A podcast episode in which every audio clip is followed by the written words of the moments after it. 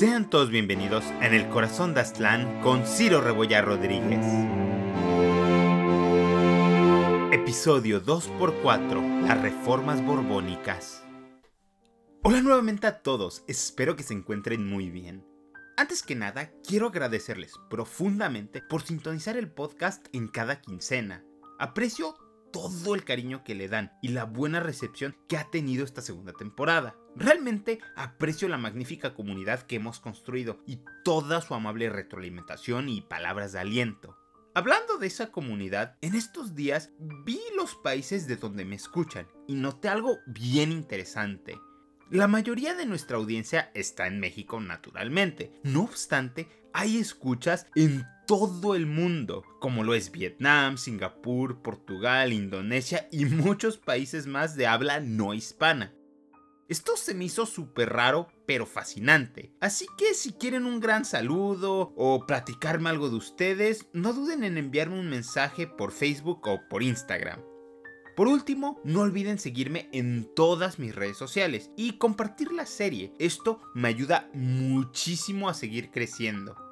Y sin más preámbulos, comenzamos.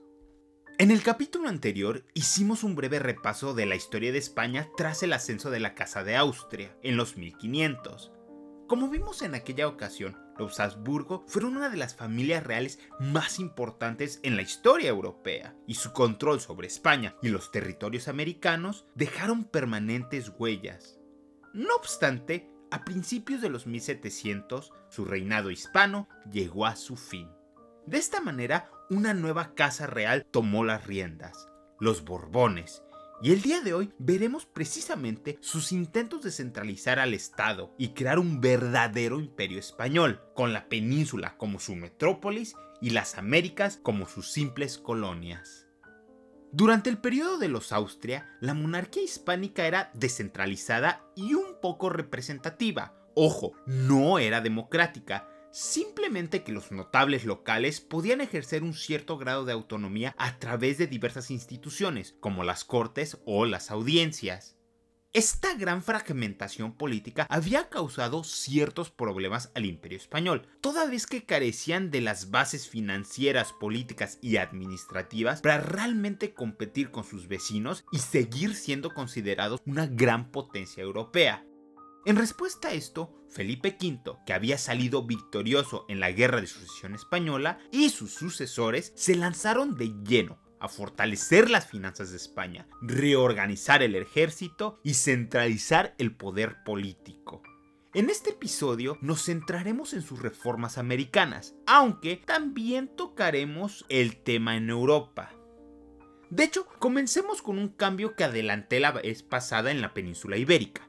Verán, mediante una serie de decretos entre 1707 y 1711, Felipe V decidió abolir a la corona de Aragón y todos los reinos o señoríos que lo constituían. De esta manera, las leyes de Castilla serían ahora aplicables de manera universal y los territorios de Aragón pasarían a convertirse en una provincia del ahora Reino de España. En el aspecto americano, Felipe V notó que la administración de la Casa de Contratación de Sevilla, que presidía los asuntos en el Nuevo Mundo, estaba completamente estancada y decidió iniciar de cero, pero ahora en Cádiz, con una renovada burocracia. Estas acciones fueron como el disparo de salida para los Borbones, y de aquí en adelante buscarán seguir modernizando al Estado, a su imagen y semejanza. El impulso reformista de los Borbones provenía del pensamiento de la Ilustración y la noción de que el imperio español debía ser modernizado de manera racional, es decir, creían que los problemas de España y sus territorios podrían ser resueltos a través de la utilización sistemática del conocimiento científico y la tecnología. Esto involucraba un cierto rechazo a diversas ideas tradicionales y religiosas. Sin embargo, la ilustración en Iberia fue mucho más moderada y siempre mantuvo un respeto por la fe católica, a diferencia de lugares como en Francia. Naturalmente, las élites eran el principal grupo que interactuaba con estas ideas, y alrededor de Europa, distintos monarcas comenzaron a encarnar muchas de estas nociones. fomentando así el nacimiento del despotismo ilustrado. Pero, ¿qué significa esto, Ciro? Pues prácticamente es una idea un tanto paternalista y autocrática del gobierno, en la cual el monarca busca ejercer autoridad absoluta en beneficio de la sociedad desde su perspectiva, mediante la introducción de ideas ilustradas y racionales. En España, la figura de Carlos III representa mejor que nadie esta visión, podemos ver ejemplos de estos monarcas en otros lugares, como lo fue Federico de Prusia o Catalina la Grande de Rusia. Volviendo a nuestro tema, precisamente durante el reinado de Carlos III fue que se implementaron la mayoría de estas reformas.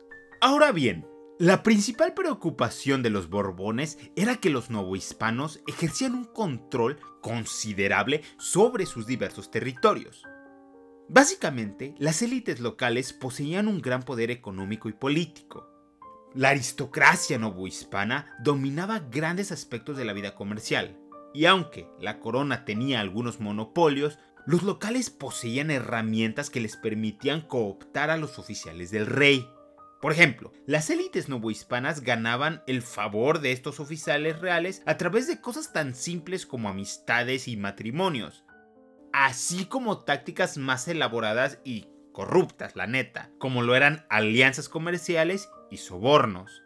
De hecho, la corrupción se convirtió en una especie de política institucional tácita por parte de los Habsburgo.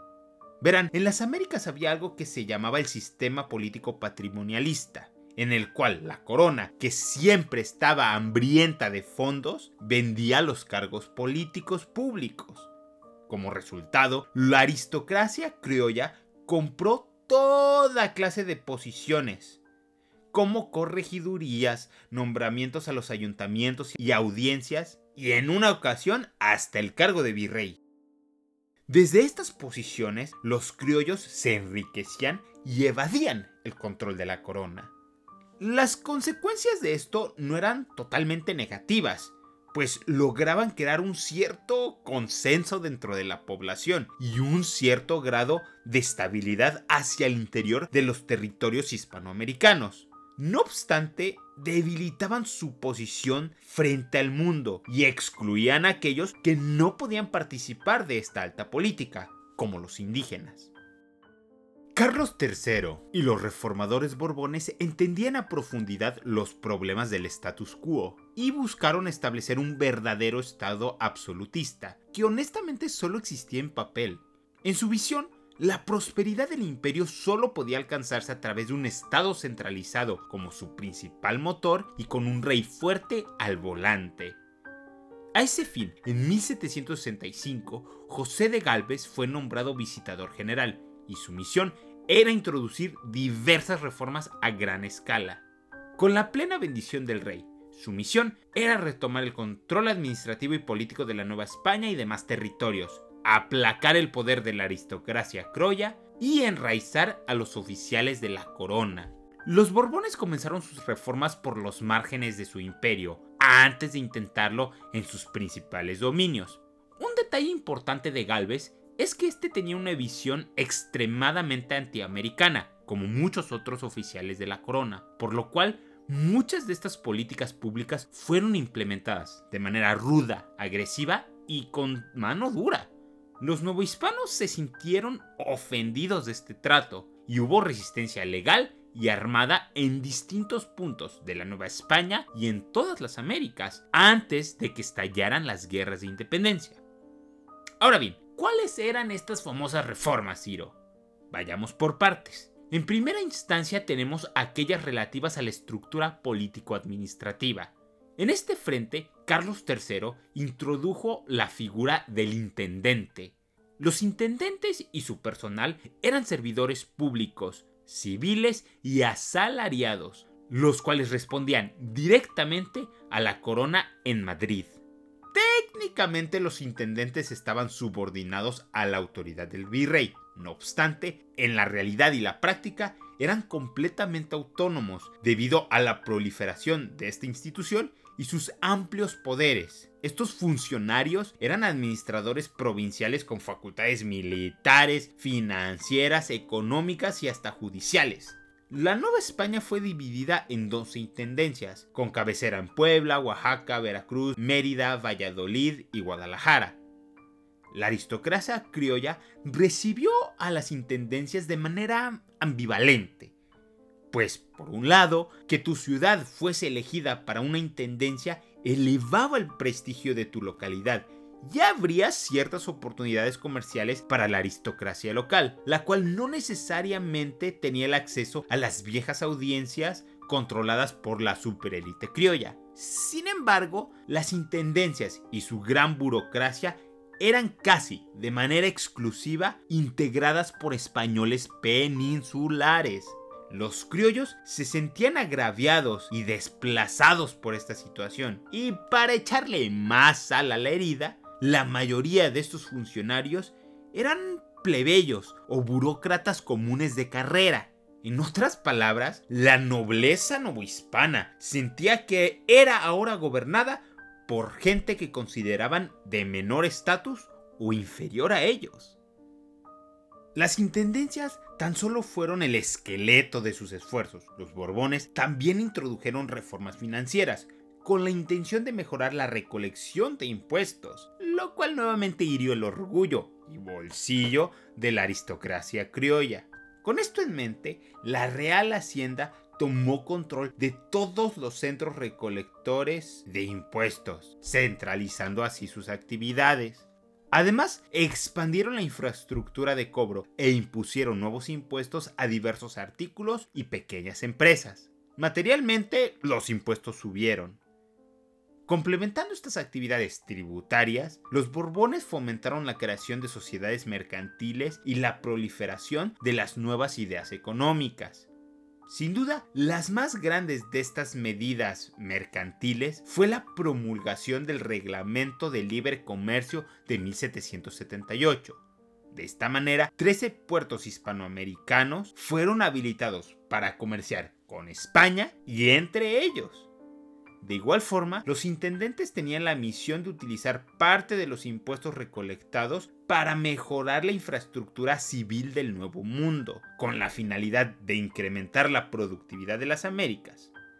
También los Borbones querían optimizar la producción de plata y diversificar su economía mediante estímulos financieros a la aristocracia criolla. Ojo, todo este libre comercio no es como lo conocemos actualmente. La teoría mercantilista seguía siendo hegemónica y por lo tanto debía evitarse la competencia de las otras potencias europeas a toda costa.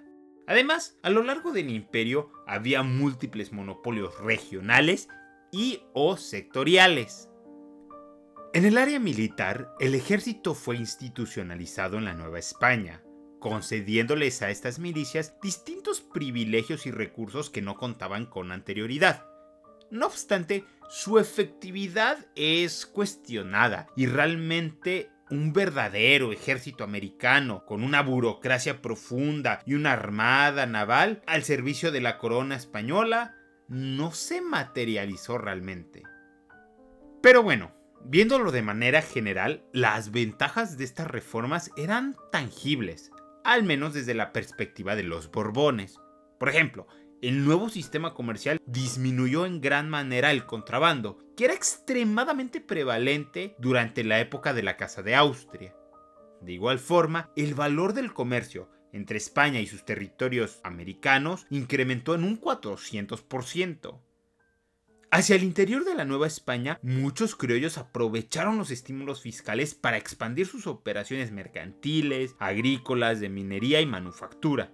Ojo, mucha de esta expansión se hizo a expensas de tierras comunales y regiones tradicionalmente poseídas por los pueblos indígenas, cuyos títulos de propiedad habían sido expedidos por los Habsburgo y protegidos por ellos en diversas cortes.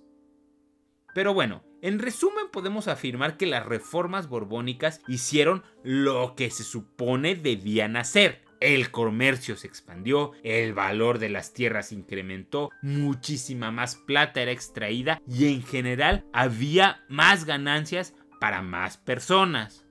Pese a esto, los Borbones pagarían alto el precio de estas reformas, pues sus políticas traerían graves problemas para ellos y para el México independiente, pero eso es otra historia. Primero, la apertura del comercio provocó que los productos manufacturados en la emergente industria peninsular ahogaran a la competencia en las Américas. Esto encanijó a los novohispanos. Segundo, las intendencias fomentaron el nacimiento de regionalismos. Notaron cómo la mayoría de los lugares donde se pusieron intendencias son ahora capitales de estados. Tercero, la exclusión de los criollos de posiciones políticas y administrativas provocó resentimiento hacia los peninsulares. Cuarto, los pueblos indígenas se sentían enojados por las nuevas políticas económicas que no respetaban sus títulos de propiedad. Esto trajo animosidad hacia los peninsulares, pero también hacia los criollos. Como resultado de esto, la Nueva España entró en un ciclo de resistencia pacífica y resistencia armada por diversos grupos. Preocupantemente para la monarquía, muchas de estas revueltas trascendieron las barreras de clase y en ocasiones distintos grupos raciales y sociales se unieron en contra de la corona. Quinto, la naturaleza de la relación entre ambos territorios se convirtió en una de metrópolis y colonia, muy rígida, lo cual alimentó el sentimiento de explotación y subyugación que existía entre ciertos sectores americanos. Últimamente, todas las reformas harían que el imperio americano Borbón fracasara, aun cuando fueron victoriosos en sus esfuerzos y objetivos. Qué irónico, ¿no? Es importante aclarar que muy probablemente la corona española pudiese haber alcanzado un equilibrio y eventual entendimiento con sus súbditos americanos. Sin embargo, un explosivo evento al otro lado del mar desataría más de 20 años de brutal guerra, y España se convertiría en un desdichado y reacio participante. Así es amigos, en el siguiente capítulo analizaremos la Revolución Francesa, sus orígenes, su desarrollo y sus consecuencias. Pues este gran evento abriría una caja de Pandora que destruiría completamente al viejo orden.